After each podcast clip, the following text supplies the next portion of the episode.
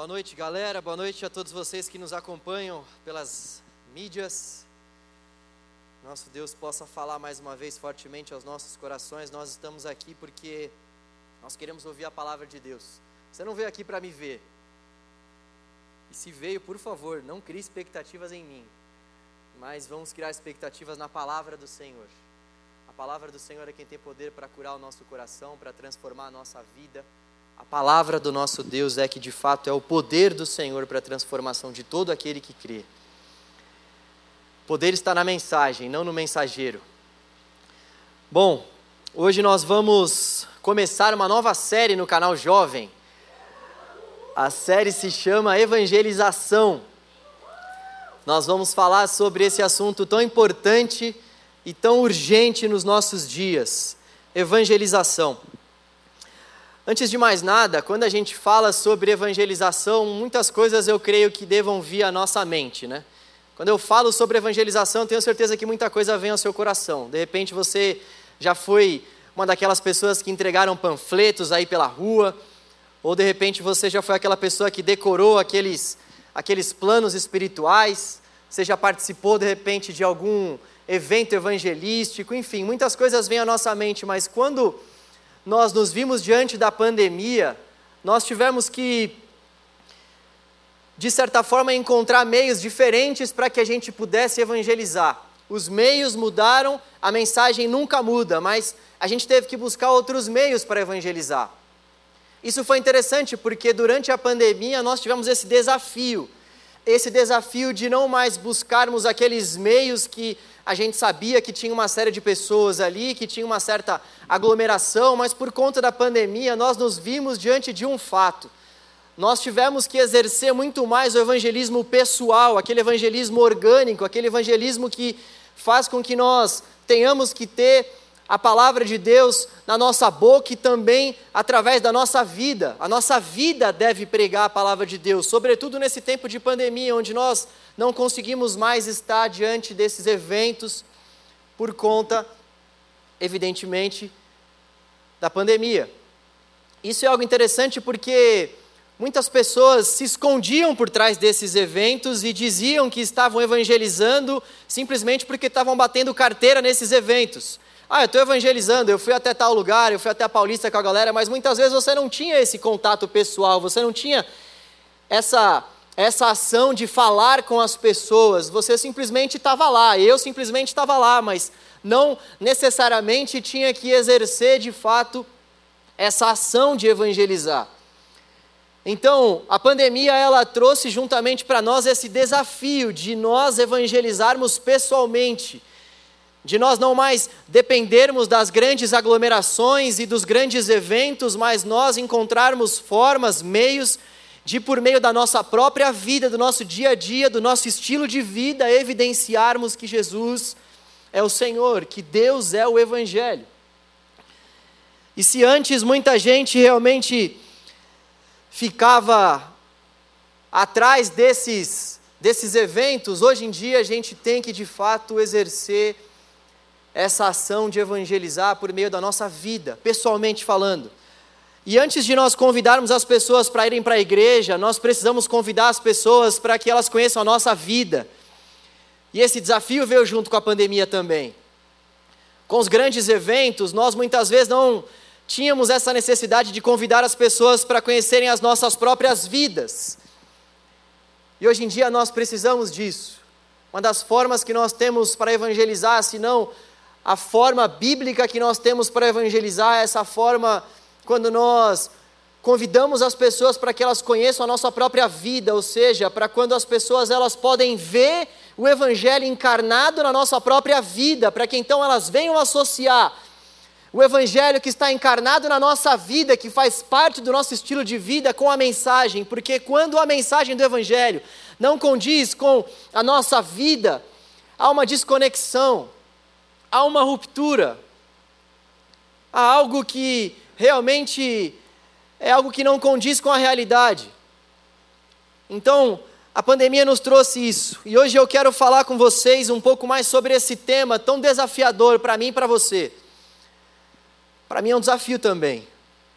Uma coisa é quando quem está cantando, quem está participando do culto faz parte desse momento aqui para toda a comunidade. A outra coisa é o meu desafio pessoal de ter que anunciar o Evangelho, de ter que encarnar o Evangelho para com as pessoas à minha volta. Esse é um desafio para todos nós e eu gostaria que a gente realmente buscasse entender sobre esse assunto. E quando a gente fala sobre evangelização, nós estamos falando sobre dois principais temas evangelização é igual ao evangelho em ação. Nós estamos falando sobre evangelho, nós estamos falando sobre ação. Eu gostaria então de refletir com vocês sobre esses dois principais temas nessa noite: evangelho e ação. Em primeiro lugar, eu gostaria de te convidar a abrir em Atos 2, 32. Atos 2, 32. Nós vamos começar pelo evangelho. Atos 2, 32. Nós vamos ler do 32 ao 33. 32 e 33.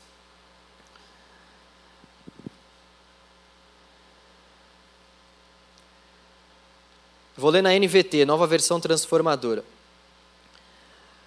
Foi esse Jesus que Deus ressuscitou, e todos nós somos testemunhas disso. Ele foi exaltado ao lugar de honra à direita de Deus. E conforme havia prometido, o Pai lhe deu o Espírito Santo, que ele derramou sobre nós, como vocês estão vendo e ouvindo hoje. Nós estamos diante do contexto aqui do discurso de Pedro. O Espírito Santo de Deus havia sido derramado em Atos 2 e o apóstolo Pedro então se levanta, cheio do Espírito Santo de Deus, para anunciar que o que estava acontecendo ali não era uma obra humana, mas sim uma obra do Espírito Santo de Deus. E ele então vai falar para eles sobre o conteúdo da mensagem do Evangelho, a, a, a, ressurreição de Jesus, a vida que Jesus pode nos trazer por meio da sua ressurreição. E como eu disse então, a palavra evangelização, ela envolve dois principais temas: o Evangelho e a ação. Evangelização é o Evangelho em ação, o Evangelho sendo colocado em ação. E o primeiro ponto que fica muito importante para nós, aqui nesse texto, algo que é uma lição muito prática para nós, é que quando nós temos em mente o Evangelho, nós precisamos acreditar que a palavra do Evangelho é verdadeira. Quando nós estamos falando sobre evangelismo, quando nós falamos sobre esse evangelho que acompanha a ação de nós falarmos sobre o nome de Deus, nós precisamos entender que o evangelho é a verdade de Deus, nós precisamos confiar na verdade, confiar na verdade do evangelho. Foi isso justamente que aquela igreja primitiva fez. Um dos pontos mais marcantes que ficam claros para nós é que aquela igreja primitiva tinha como marca de evangelização a confiança no Evangelho, eles confiavam de fato que aquela mensagem era verdadeira, eles confiavam que de fato Jesus havia ressurgido dentre os mortos, eles confiavam nisso de todo o coração, a ponto de que nós vemos que pescadores, homens que eram totalmente incultos, medrosos, pescadores medrosos se tornaram em evangelistas corajosos. Nós vemos que homens que antes tinham poder, ou melhor, homens que antes tinham medo do poder da espada romana, estavam destemidos, corajosos, se levantando para pregar a mensagem da cruz, a mensagem da ressurreição. Nós vemos que eles criam tanto nessa mensagem, que essa mensagem foi capaz de fazer essas operações tão grandiosas na vida de cada um deles. E essa é uma das principais comprovações que nós temos para de fato dizer que o Evangelho é verdadeiro, sim, porque, olha só, aqueles caras não tinham nada como benefício para pregar uma mensagem como aquela naquela época, pelo contrário, se eles acreditassem naquela mensagem naquela época, como de fato eles acreditavam que iria restar, cada um deles era perseguição, era morte, eram os açoites. E uma das principais comprovações que nós podemos ter para que a gente diga de fato que a mensagem de Deus é verdadeira, é real, é porque aqueles caras criam, aquelas pessoas, aqueles homens, aquelas mulheres, elas eles criam naquela mensagem mesmo diante da morte, só mesmo uma mensagem verdadeira. Eles tinham visto de fato o que tinha acontecido. Jesus havia aparecido para mais de 500 pessoas. O Evangelho de Atos nos conta isso. Ele ficou mais de 40 dias com os seus discípulos. E aquilo de fato era uma verdade, é por isso que eles estavam dispostos a passar pelo que fosse, por conta dessa mensagem. Essa é uma das principais comprovações que nós temos. O Evangelho precisa ser de fato uma verdade para nós. Nós temos várias outras comprovações que nós poderíamos elencar aqui para que pudéssemos de fato dizer que o Evangelho é verdadeiro, como por exemplo a arqueologia, a geografia, nós temos uma série de manuscritos, nós temos muitos documentos históricos que comprovam a confiabilidade das escrituras, mas o que mais o que mais realmente pulsa ao meu coração é como aqueles discípulos, homens iletrados, pescadores, cheios de medo, passaram a acreditar, passaram a encontrar poder nessa mensagem, passaram a viver em função desse Cristo que eles estavam seguindo. Jesus é mesmo verdadeiro. Jesus é mesmo real e a mensagem do Evangelho é mesmo digna de confiança.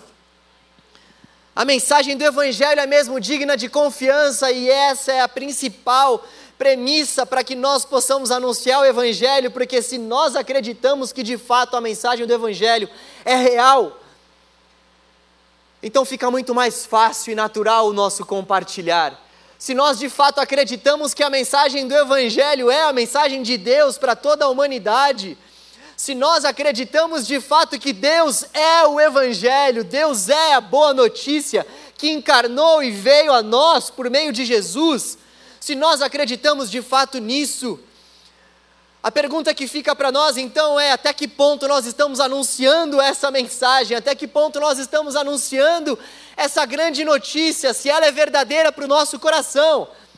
Se Deus é de fato o Evangelho, se Deus é essa boa notícia?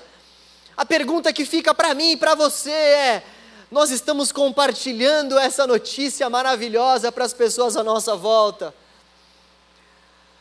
Até que ponto nós consideramos o Evangelho como verdade de Deus? Até que ponto nós confiamos que o Evangelho é a verdade de Deus? E por desdobramento, se nós confiamos de fato que o Evangelho é a verdade de Deus, até que ponto nós estamos anunciando essa verdade para as pessoas à nossa volta? Galera, Deus é o Evangelho.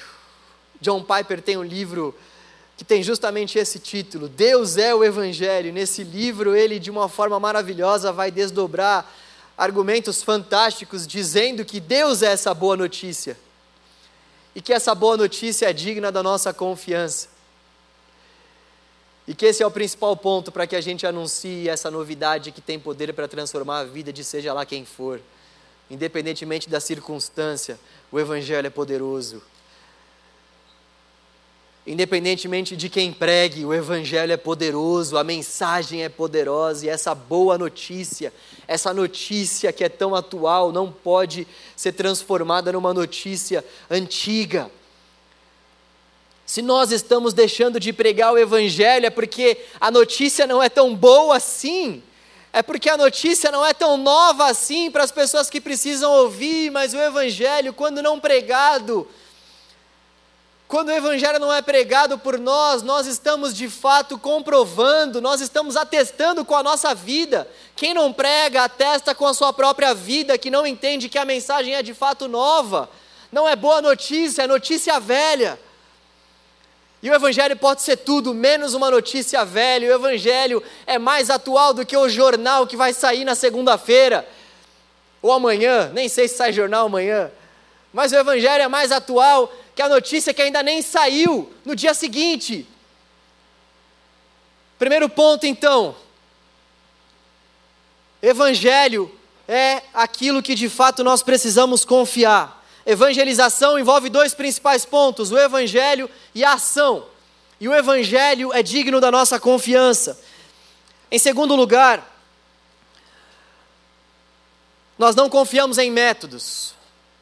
Eu gostaria de te convidar a abrir a, a palavra de Deus lá em 1 Coríntios 2, versículo 1. Hoje nós estamos aí diante de um sermão temático, tá? Então nós temos esse tema da evangelização e vamos ver alguns versículos que falam sobre esse tema e que concordam em relação a esse tema. 1 Coríntios capítulo 2.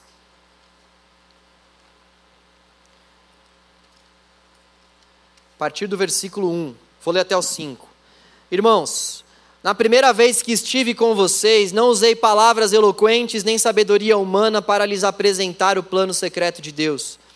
Versículo 2: Pois decidi que, enquanto estivesse com vocês, me esqueceria de tudo exceto de Jesus Cristo, aquele que foi crucificado. Fui até vocês em fraqueza, atemorizado e trêmulo. Minha mensagem e minha pregação foram muito simples. Em vez de usar argumentos persuasivos e, e, e astutos, me firmei no poder do Espírito.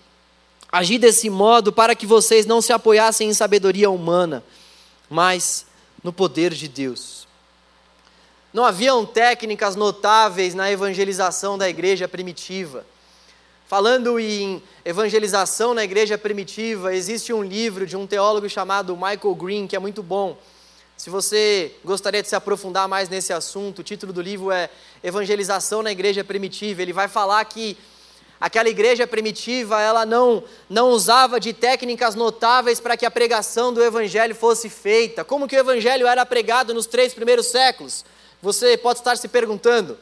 Eu sei que poucos vão estar se perguntando isso, mas como que o evangelho era pregado nos três primeiros séculos, de uma forma extremamente pessoal, de casa em casa.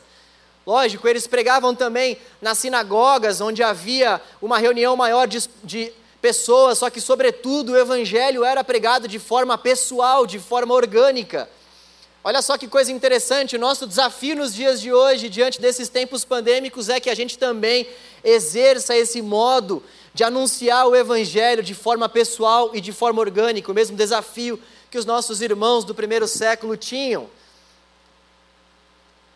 Então, aquelas pessoas que o apóstolo Paulo está dizendo aqui para nós é que ele e aquelas pessoas que evangelizavam naquela época não confiavam em poderes eloquentes que poderiam ser produzidos pelas pessoas. Eu iniciei a mensagem aqui falando que quem tem poder não é o mensageiro, mas sim a mensagem. E isso vai falar para nós que os métodos, poxa, eles podem ser bons, eles podem ser algo que realmente nos levem a uma compreensão maior, nos levem a, uma, a, um, a um anúncio de uma forma um pouco melhor, mas nós não podemos confundir de forma alguma os métodos com a mensagem. Nós temos aulas aqui maravilhosas, tem pessoas que têm se levantado aqui no canal Jovem, a Vanessinha é uma delas, glória a Deus pela sua vida, Vanessinha.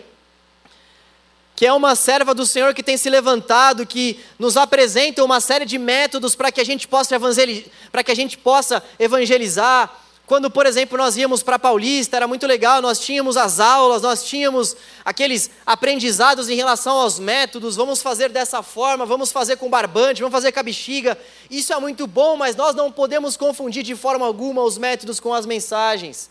Ou melhor, o método com a mensagem. Nós não podemos confundir de forma alguma essas coisas que nós conseguimos aprender com o conteúdo da mensagem, os métodos eles são bons, mas quando eles contêm a mensagem do evangelho, quando há método e quando há mensagem do evangelho, há um casamento perfeito. Mas quando há método e não há o conteúdo da mensagem do evangelho, os métodos eles são vãos. Os métodos não servem para nada. Quem tem poder é a mensagem do evangelho. Quando nós anunciamos a mensagem do evangelho, aquilo que de fato importa, aquilo que de fato causa transformação nos corações das pessoas. Não é o nosso poder de persuasão, mas sim o poder do Espírito Santo de Deus que opera por meio do Evangelho. O Evangelho é o poder de Deus para transformar todo aquele que crê, não o método. O método não é o poder de Deus. A eloquência de quem está anunciando não é o poder de Deus.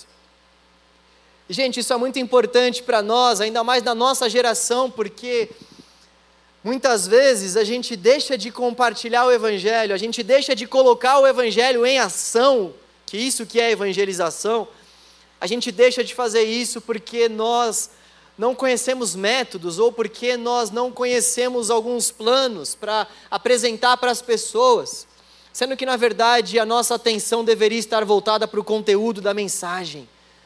O que nós de fato deveria, o que nós deveríamos de fato conhecer, o conteúdo da mensagem. O apóstolo Paulo está falando aqui que ele não foi pregar o evangelho para eles debaixo dos seus poderes humanos, debaixo das suas formações humanas, debaixo do seu currículo humano. E olha que quem está falando aqui é o apóstolo Paulo. Nós vimos em pregações anteriores que o apóstolo Paulo tinha um currículo invejável, ele era da tribo de Benjamim, uma das tribos mais importantes em Israel. Ele era um hebreu de hebreus. Tanto seu pai quanto a sua mãe vinham sim da descendência hebraica. Ele era um homem que tinha um conhecimento vasto sobre as leis. E mesmo assim, ele está dizendo para nós que ele coloca isso de lado para que de fato Jesus Cristo seja visto, para que de fato o poder não venha dele, mas para que o poder seja simplesmente do Senhor. Ele não confia nos seus próprios méritos, ele não confia no seu próprio poder de anúncio. Olha só para você que, que é gago, que tem alguns travamentos. Olha só para você que tem vergonha de compartilhar o Evangelho, não são os seus métodos que farão com que pessoas de fato sejam alcançadas. Ninguém veio até esse lugar porque a pregação de sábado passado foi boa pra caramba e você veio aqui por conta da pregação. Porque eu não faço nada, eu não tenho esse poder de fazer nada. Mas de fato, se você está aqui, é porque o poder do Evangelho tem te alcançado, e é porque o Espírito Santo é quem tem trabalhado, e se é o Espírito quem trabalha, não há força humana, se é o Espírito quem trabalha, não há sabedoria humana que possa ser colocada em maneira igual com o Espírito Santo de Deus, com a sabedoria do Senhor que está revelada por meio da pregação do Evangelho. E é por isso que tem que ter Evangelho, é por isso que tem que ter Evangelho nos louvores, é por isso que tem que ter Evangelho aqui em cima desse púlpito, é por isso que tem que ter Evangelho na nossa fala, porque somente o Evangelho é o poder de Deus para transformar. E se não tem Evangelho, não tem transformação do Espírito. Se não tem evangelho, a transformação não é do espírito, mas é do homem. E se a transformação é do homem, se a transformação é do homem, ela é digna de pena. Ela não é digna da nossa confiança. Se a transformação é do homem, não tem poder para gerar de fato Jesus no nosso interior. E se Jesus não vai estar sendo gerado no meu interior, se Jesus não vai estar sendo visto no meu interior, eu não quero esse tipo de transformação. Você quer esse tipo de transformação que passa por um caminho que não é o caminho da verdade, da vida. O Evangelho é esse caminho. O Evangelho. E em segundo lugar, uma outra, para, uma outra palavra que envolve evangelização é ação. Abra comigo lá, por favor, em Mateus 18, aquele clássico texto da grande comissão. Mateus 18. Mateus 18, nós vamos ler até o 20. Jesus se aproximou deles e disse: Toda a autoridade no céu e na terra me foi dada. Portanto, vão e façam discípulos de todas as nações, batizando-os em nome do Pai, do Filho e do Espírito Santo. Ensinem esses novos discípulos a obedecerem a todas as ordens que eu lhes dei. E lembrem-se disto: Estou sempre com vocês, até o fim dos tempos. A grande comissão ela é marcada por três principais pontos. Antes, quando eu falo sobre grande comissão, estou falando sobre o grande chamado que Jesus deu a cada um dos seus discípulos. Esse é um texto muito clássico que vai falar sobre esse grande chamado que Jesus deu aos seus discípulos. A grande comissão, então, ela é marcada por três pontos. O primeiro ponto é uma demonstração de autoridade. Jesus disse: Toda autoridade me foi dada. Ele está demonstrando a sua autoridade antes de dar aos seus discípulos duas ordenanças. Ele demonstra a sua autoridade para dizer para os seus discípulos: Olha só, quem está falando para vocês irem sou eu. Eu tenho toda a autoridade nos céus e na terra. Portanto, vão. Eu tenho essa autoridade. Jesus, então, em primeiro lugar, está demonstrando a sua autoridade. Em segundo lugar, nós vemos duas ordens. Ide é um particípio que tem força de imperativo, mas o verbo principal aqui é fazer discípulos. O que isso quer dizer para nós? O particípio na língua grega, ele, ele, é um, ele é um tempo verbal que precisa de muito detalhe para ser interpretado. O particípio ele precisa necessariamente também ser acompanhado de um outro verbo, e nós precisamos enxergar sempre qual é esse outro verbo que está sendo colocado junto com o particípio. O outro verbo que está sendo colocado aqui junto com o particípio é um verbo que está no modo imperativo. E o que isso quer dizer, João? Traduz aí. Para de ficar trazendo aquilo que você preparou na cozinha para janta. O que eu estou querendo dizer é que aqui, pelo fato do verbo que acompanha o particípio, pelo fato desse verbo principal ser o imperativo, aquilo que vem antes, o particípio, também tem um tom imperativo. Então aqui nós estamos diante de duas ordens, aquelas pessoas que vão falar que ah, aqui o que nós temos na verdade é um gerúndio que vai falar assim: quando vocês estiverem indo, preguem. Não, essa interpretação está errada. A interpretação mais condizente com o texto original aqui seria: tendo ido, portanto, preguem o evangelho. Como fica um pouco feio para o português esse tendo ido, portanto, aquilo que grande parte dos autores fazem, eles traduzem como vão e preguem o evangelho, justamente por essa entonação que o verbo principal dá. O verbo principal, portanto, é fa façam discípulos. E por ser o verbo principal nessa, nesse modo imperativo, esse verbo que vem antes, que está no particípio, também tem uma função imperativa. Então, o que está diante de nós aqui são duas ordenanças do Senhor: vão e façam discípulos. Vão e façam discípulos.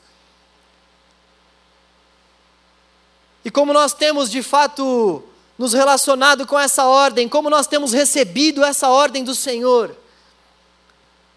Sabe, quando nós lemos esse texto, e temos essa ordenança do Senhor, essas duas ordenanças do Senhor para nós, como de fato nós reagimos a essas ordens que o Senhor tem nos dado. Mais uma vez, o que está em xeque aqui é até que ponto nós confiamos que de fato a palavra de Deus é palavra de Deus. Até que ponto nós confiamos que Jesus ele é de fato o Senhor da nossa vida? Porque se Jesus é o Senhor da nossa vida e nos dá uma ordem, como nós não vamos nos esforçar ao máximo para cumprir essa ordem que o nosso Senhor está nos dando? Se de fato Jesus é o Senhor e está nos dando essa ordem, a pergunta que fica para nós aqui é: nós estamos fazendo discípulos para a glória de Jesus? Nós estamos indo, cumprindo com esse imperativo do Senhor e estamos fazendo discípulos para Ele?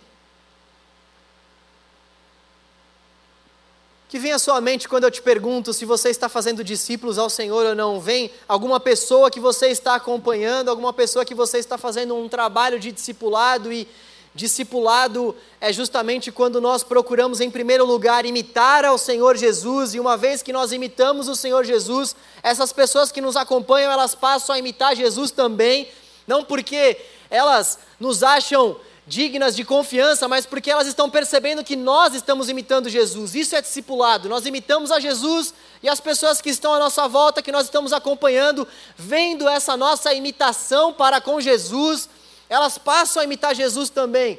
Nós temos feito isso. Nós temos cumprido essa grande comissão, esse comissionamento do Senhor. E o que nós vemos aqui também é que a grande comissão ela é marcada por uma promessa: Eis que eu estarei contigo uma das promessas mais maravilhosas de toda a história, um dos textos mais lidos pelos pregadores.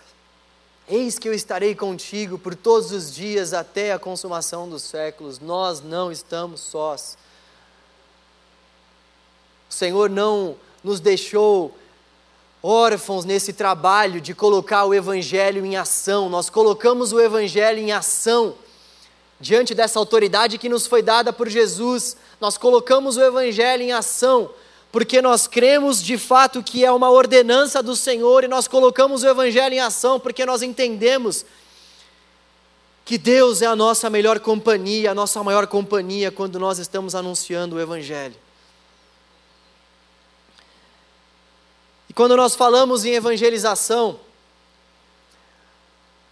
que veio à minha mente, na verdade, quando eu estava preparando isso, foram dois principais grupos. Nós temos aquele grupo de pessoas que pregam o evangelho pra caramba, aquele grupo de pessoas que zela pela prática, aquele grupo de pessoas que saem praticando de fato o evangelho, que colocam o evangelho em ação, que praticam mesmo aquela turma da prática.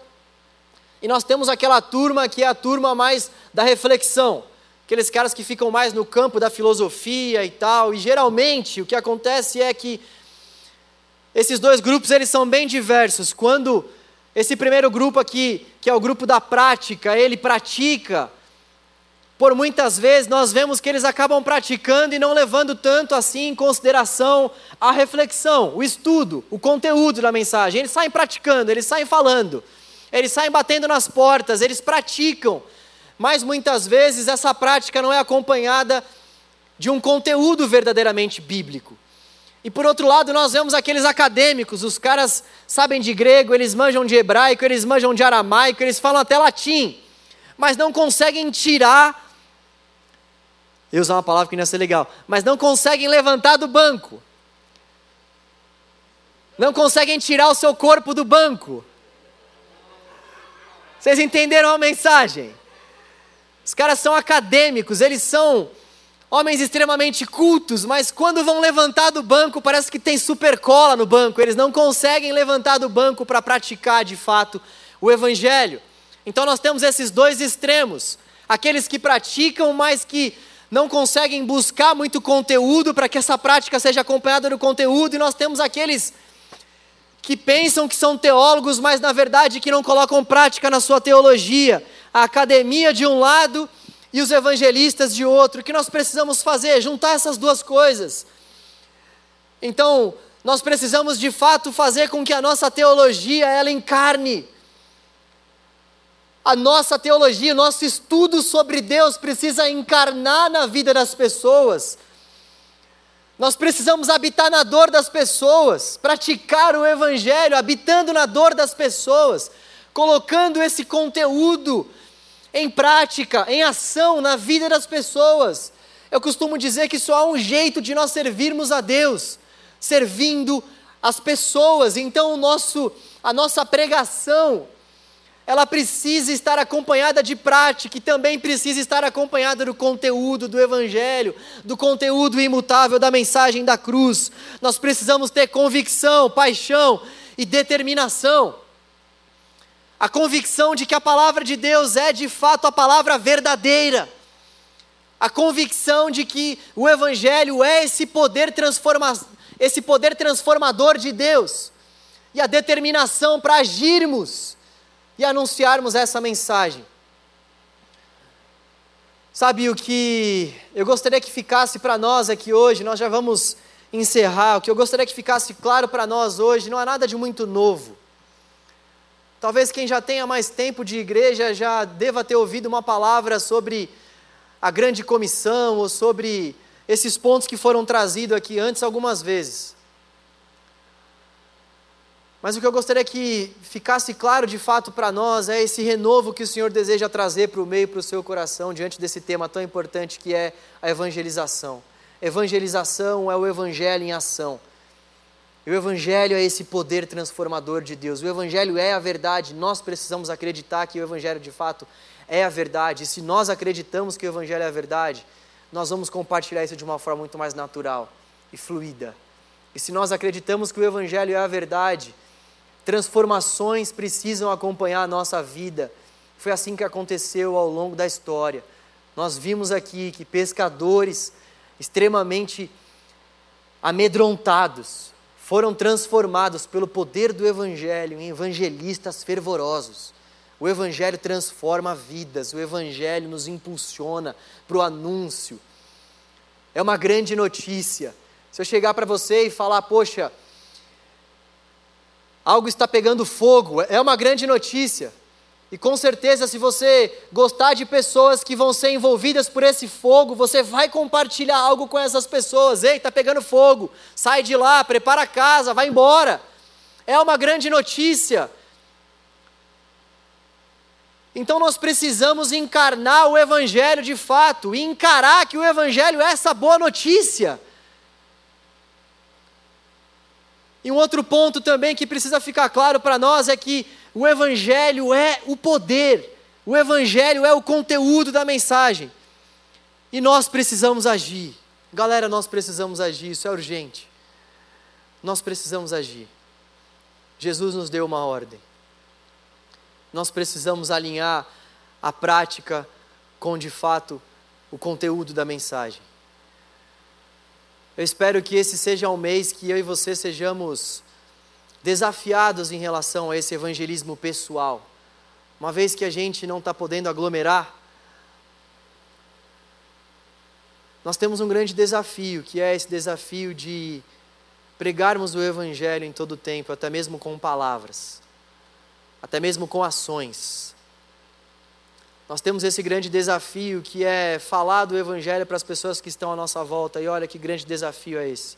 Talvez você esteja ficando um tempo maior com seus pais, com seus irmãos, talvez você esteja se vendo diante de alguns monstros que haviam no seu coração. Eu, eu, estou me vendo diante de muitas coisas que antes eu não percebia, que por conta da pandemia eu estou percebendo.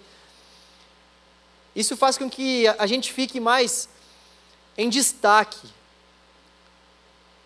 Isso faz com que muitas ações nossas, elas, elas sejam colocadas diante de holofotes, e aí o nosso desafio de pregarmos o Evangelho aumenta, mas aí, assim como esse desafio aumenta, esse, esse desafio também acaba se tornando cada vez mais real e efetivo de fato, porque quando nós encarnamos a mensagem do Evangelho, quando nós pregamos dessa forma, pessoal, quando nós colocamos em prática de fato o conteúdo do Evangelho, Deus transforma muitas vidas. Ele não, ele não tem poder para isso, mas nós vemos que isso acontece ao longo da história. Quando homens e mulheres de Deus se levantam de uma forma comprometida, para de fato viverem o Evangelho, para pregarem o Evangelho dessa forma pessoal, dessa forma muitas vezes informal, é pregar o Evangelho falando sobre coisas mais variadas possíveis. A gente está conversando com as pessoas e a gente sempre dá um jeito de ir lá e de falar sobre a mensagem do Evangelho, por quê? Porque isso pulsa no nosso coração.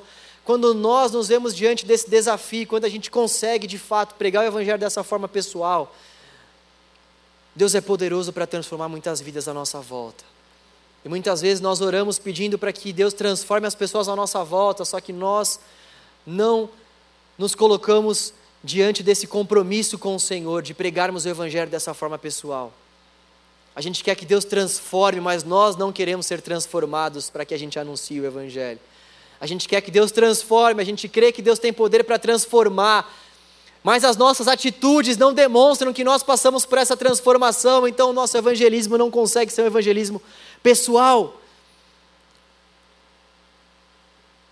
Eu gostaria muito que esse fosse um desafio vencido por cada um de nós aqui ao longo desse mês, com que eu e você venhamos sondar o nosso coração e identificar, por meio da ajuda do Espírito Santo de Deus, em qual ponto nós precisamos dessa transformação, para que de fato nós possamos comprovar com as nossas ações que nós acreditamos no poder do Evangelho, que é a verdade de Deus para nós, que nós não dependemos do nosso poder de persuasão e que nós, de fato, vamos agir. Nós vamos agir. Nós recebemos essa ordem do Senhor e nós vamos agir porque nós queremos alinhar o nosso conhecimento teórico com a prática. Que Deus nos ajude. Em nome de Jesus. Vamos orar ao Senhor. Deus, nós queremos pedir para que o Senhor nos ajude, Deus, e para que o Senhor também tenha misericórdia de nós, Pai, porque o Senhor já nos deu uma ordem, Senhor, e nós nós não encaramos a grande comissão como se fosse uma ordem do Senhor para as nossas vidas muitas vezes, Pai. Nos perdoe por isso, Senhor. Nos perdoe porque por tantas vezes deixamos de anunciar a tua mensagem, porque a tua mensagem lá no fundo, Pai, não é aquilo que pulsa o nosso coração, não é tão verdade assim para nós. Nos perdoe por isso, Senhor. Nos perdoe, Deus. Nos perdoe por muitas vezes não acreditarmos no poder da tua mensagem, não acreditarmos no poder transformador do teu espírito quando a tua mensagem é anunciada. Nos perdoe, Deus. Tenha misericórdia de nós, Pai. Ó oh, Deus, Anime os nossos corações, Pai, nos encha de coragem para que a gente compartilhe a boa notícia de que, ó Deus, Jesus veio a nós, morreu por nós, se entregou por nós, porque o nosso coração era corrupto, era avarento, o nosso coração não desejava as coisas do teu reino. Jesus então veio, Pai, para nos dar o Espírito Santo do Senhor para que nós tivéssemos uma nova oportunidade de nos relacionar com o Senhor. Ele veio para que os nossos pecados fossem pagos. Ó oh, Deus, com que a gente venha de fato confiar nessa mensagem, anunciar essa mensagem do Senhor. Ó oh, Deus, impulsiona-nos, Deus, para que essa mensagem de salvação do Senhor seja algo pregado, vivido, Senhor, e desejado por nós, Deus. Nós queremos desejar viver e então anunciar a tua mensagem, Senhor. Oh Deus, o Senhor que sempre Senhor que sempre prepara pessoas, Pai, à nossa volta para que tenhamos oportunidade de colocar o evangelho em ação. Continue, Senhor, continue preparando pessoas e circunstâncias para que nós venhamos colocar o teu evangelho em ação, Senhor. Ó oh, Deus, continue dando a cada jovem aqui experiências sobrenaturais com o teu espírito. Experiências, Senhor, para que a gente coloque o evangelho do Senhor em ação. Experiências, Deus, para que de fato, ó Senhor, nós venhamos pregar em todo tempo, Senhor. Faça isso conosco, Deus. Faça isso com o nosso coração, Senhor, e nos chame, Pai, ao longo desse mês, ao longo da nossa vida, nos chame, Senhor. Nos chame, Pai.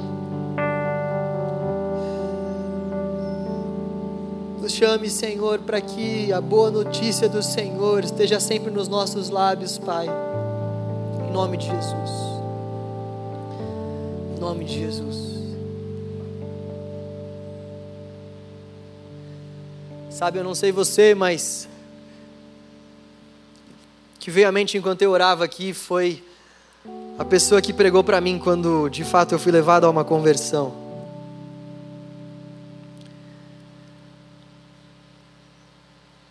A pessoa que pregou o Evangelho de Jesus para mim era uma pessoa totalmente inculta Desde os meus 15 anos de idade eu trabalhava com o meu pai, eu já tinha por volta de uns 19, 20 anos. Estava já na empresa já há alguns longos anos. E essa pessoa que pregou o evangelho para mim, todo mundo sabia que essa pessoa era, ela era extremamente envolvida com alcoolismo, tinha uma vida totalmente devassa, era daquelas pessoas que bebiam tanto que muitas vezes passavam a noite dormindo na calçada. E ele era muito zombado por isso. E ele então foi alcançado pelo Evangelho. E ele é um daqueles crentes que ficam cantando, e aquilo me incomodava tanto. Aqueles crentes barulhentos.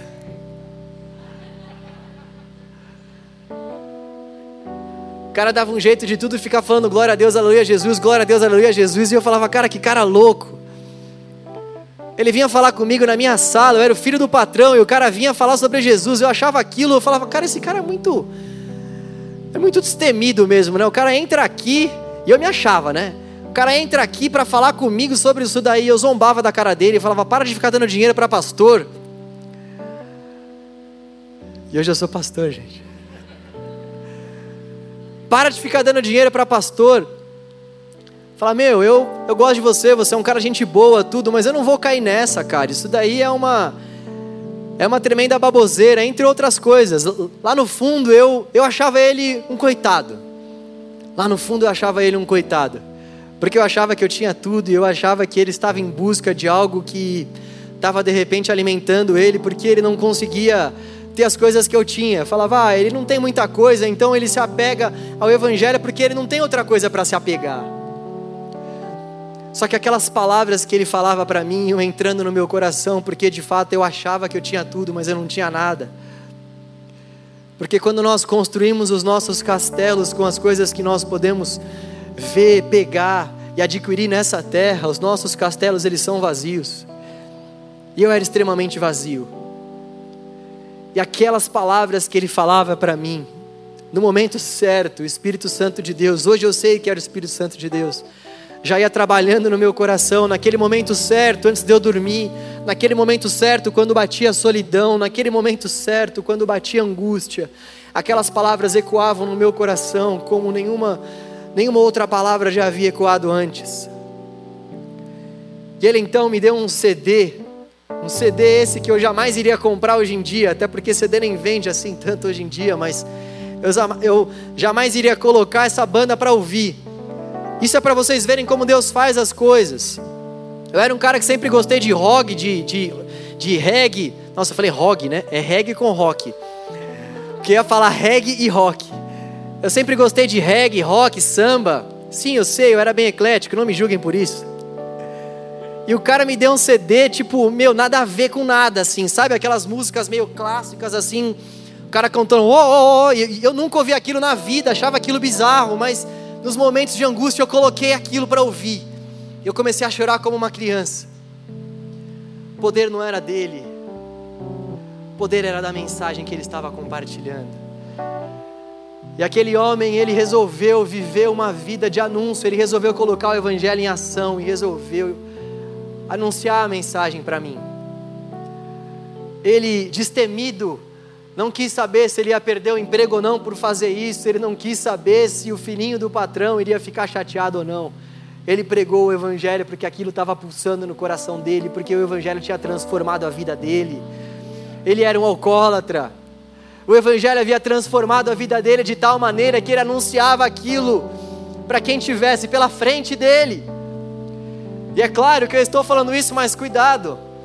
A palavra de Deus diz: sejam santos, não chatos. Tem gente que é chata mesmo. Discernam quais são os momentos propícios, aquelas bolas que Deus está levantando para a gente chutar. Não vai ser aqueles caras que chegam no meio do metrô, né? Eu queria a atenção de vocês aqui e tal. Gente, isso é chato. Se Deus está te direcionando para isso, amém, tá? Mas aquele homem, ele de fato se colocou à disposição de Deus e entendeu que ele precisava colocar o Evangelho em ação para mim. Quem são as pessoas à sua volta? Quem será que são as pessoas à minha volta que Deus está nos chamando para que a gente pregue o Evangelho? para que a gente haja com o Evangelho, para que a gente apresente a boa notícia. Não importam os métodos, o que importa de fato é o conteúdo da mensagem. Peça a Deus graça, sabedoria. Nós vamos ver mais ao longo desse, desse mês. Eu estou travando a mensagem por aqui, não estou falando sobre métodos, não estou falando sobre outras coisas que envolvem evangelismo, porque nós vamos passar o mês inteiro falando sobre isso sobre apologética. A próxima pregação vai ser os desafios da evangelização. Depois nós vamos fazer uma mesa aqui com alguns jovens que têm vivido a pregação do evangelho na prática. Vamos tirar dúvidas, enfim, muitos assuntos vão ser tratados aqui, mas o que eu quero que fique claro para nós hoje aqui, eu quero que a gente saia daqui hoje com isso na cabeça. E precisamos sair mesmo, porque já são sete horas. Nós temos colocado de fato o evangelho em ação. Quem são as pessoas que Deus está levantando para que a gente coloque o Evangelho em ação?